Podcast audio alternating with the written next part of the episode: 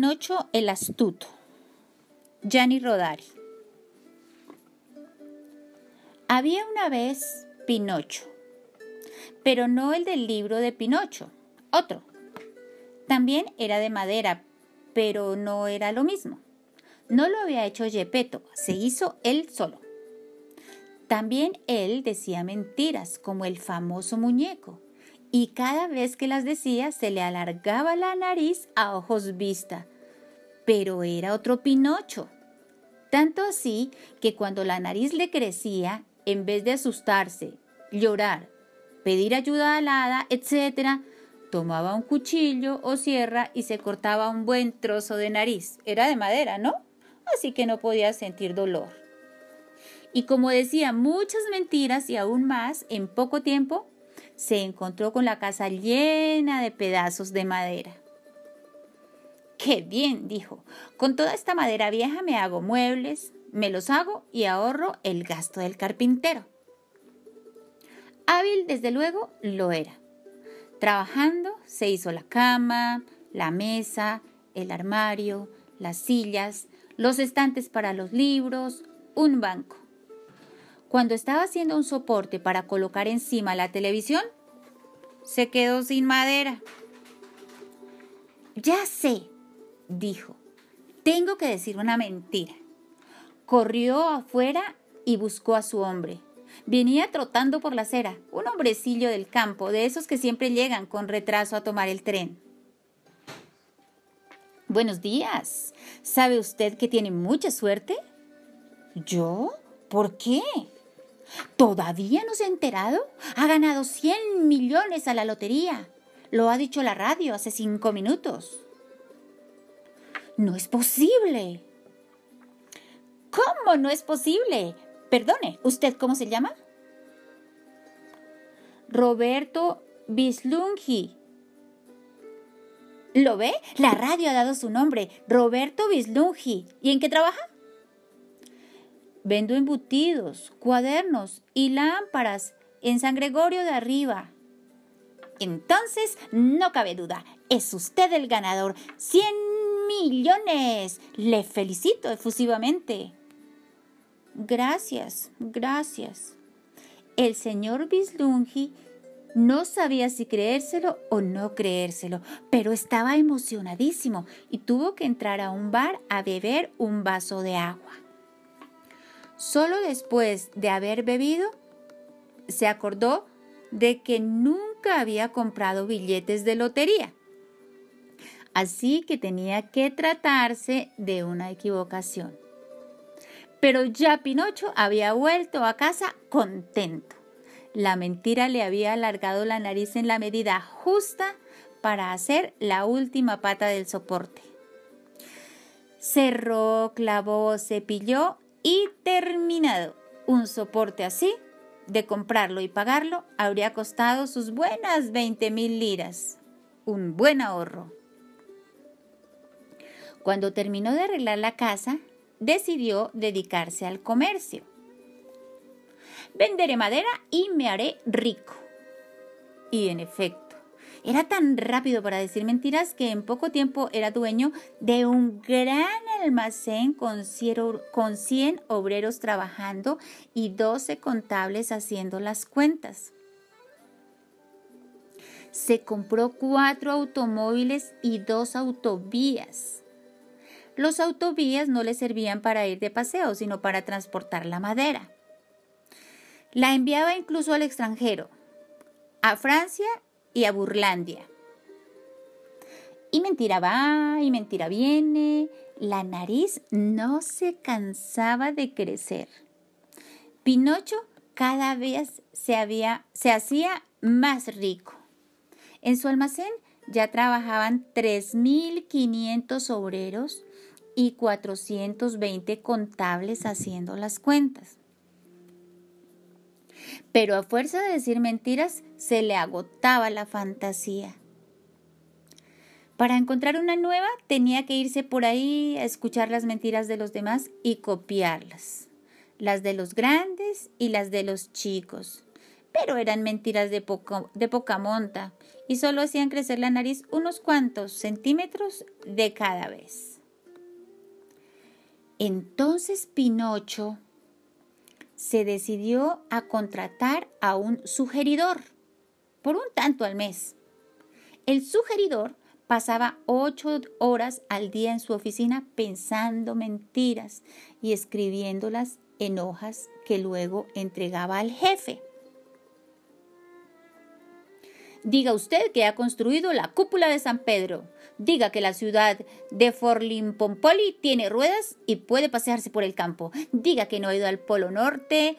Diga que ha ido al Polo Norte, que ha hecho un agujero y ha salido en el Polo Sur.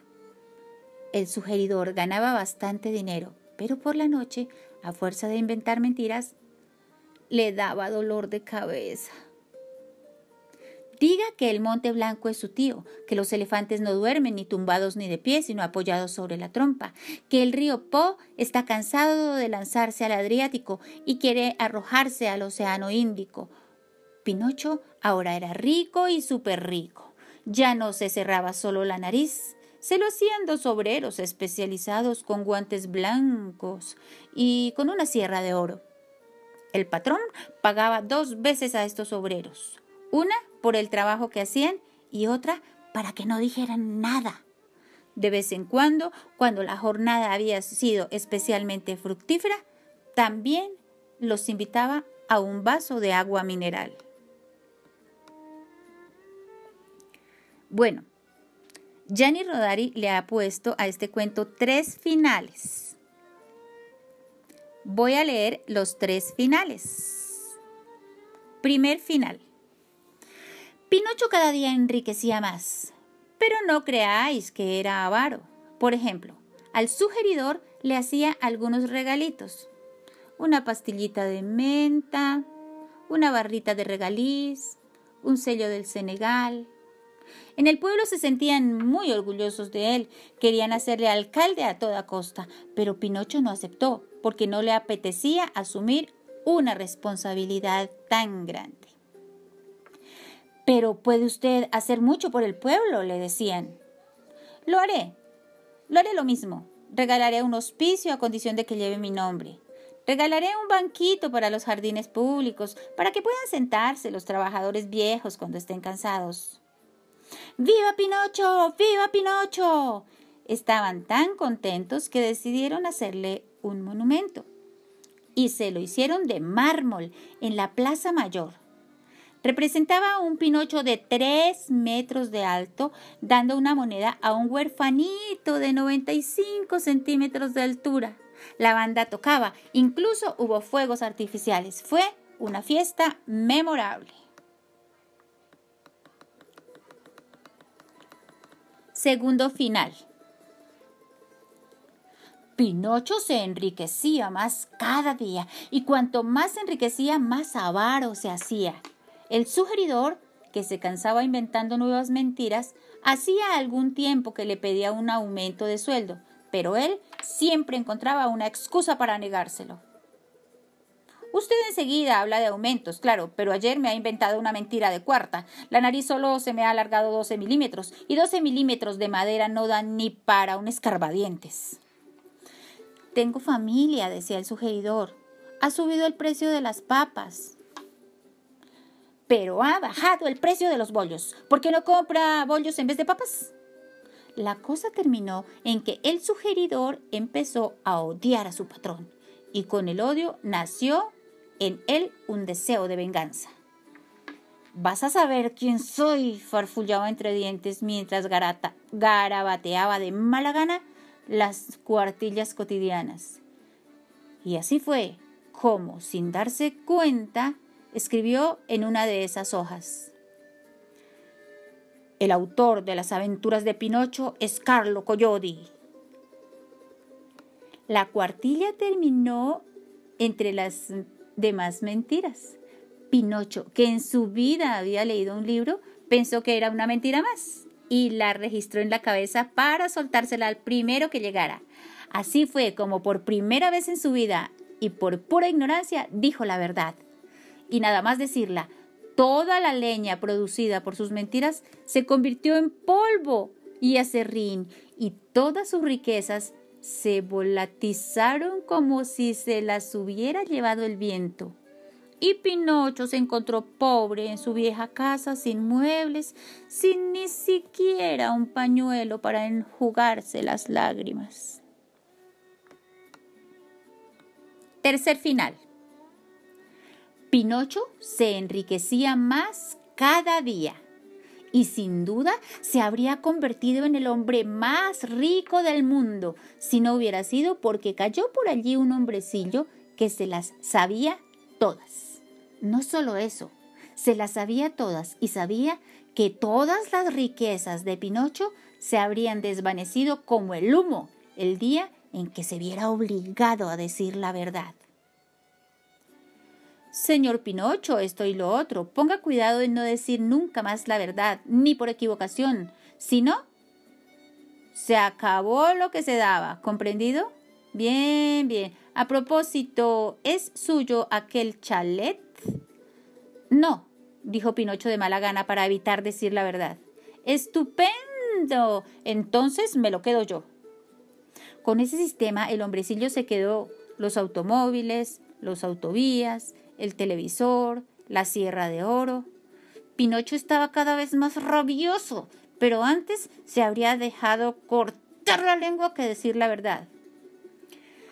A propósito, dijo por último el hombrecillo, ¿es suya la nariz? Pinocho estalló.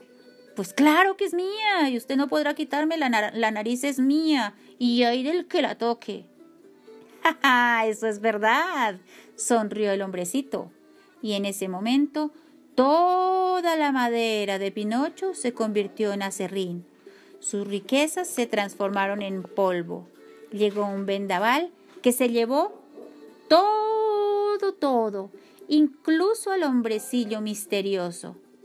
Y Pinocho se quedó solo y pobre, sin ni siquiera un caramelo para la tos que llevarse a la boca.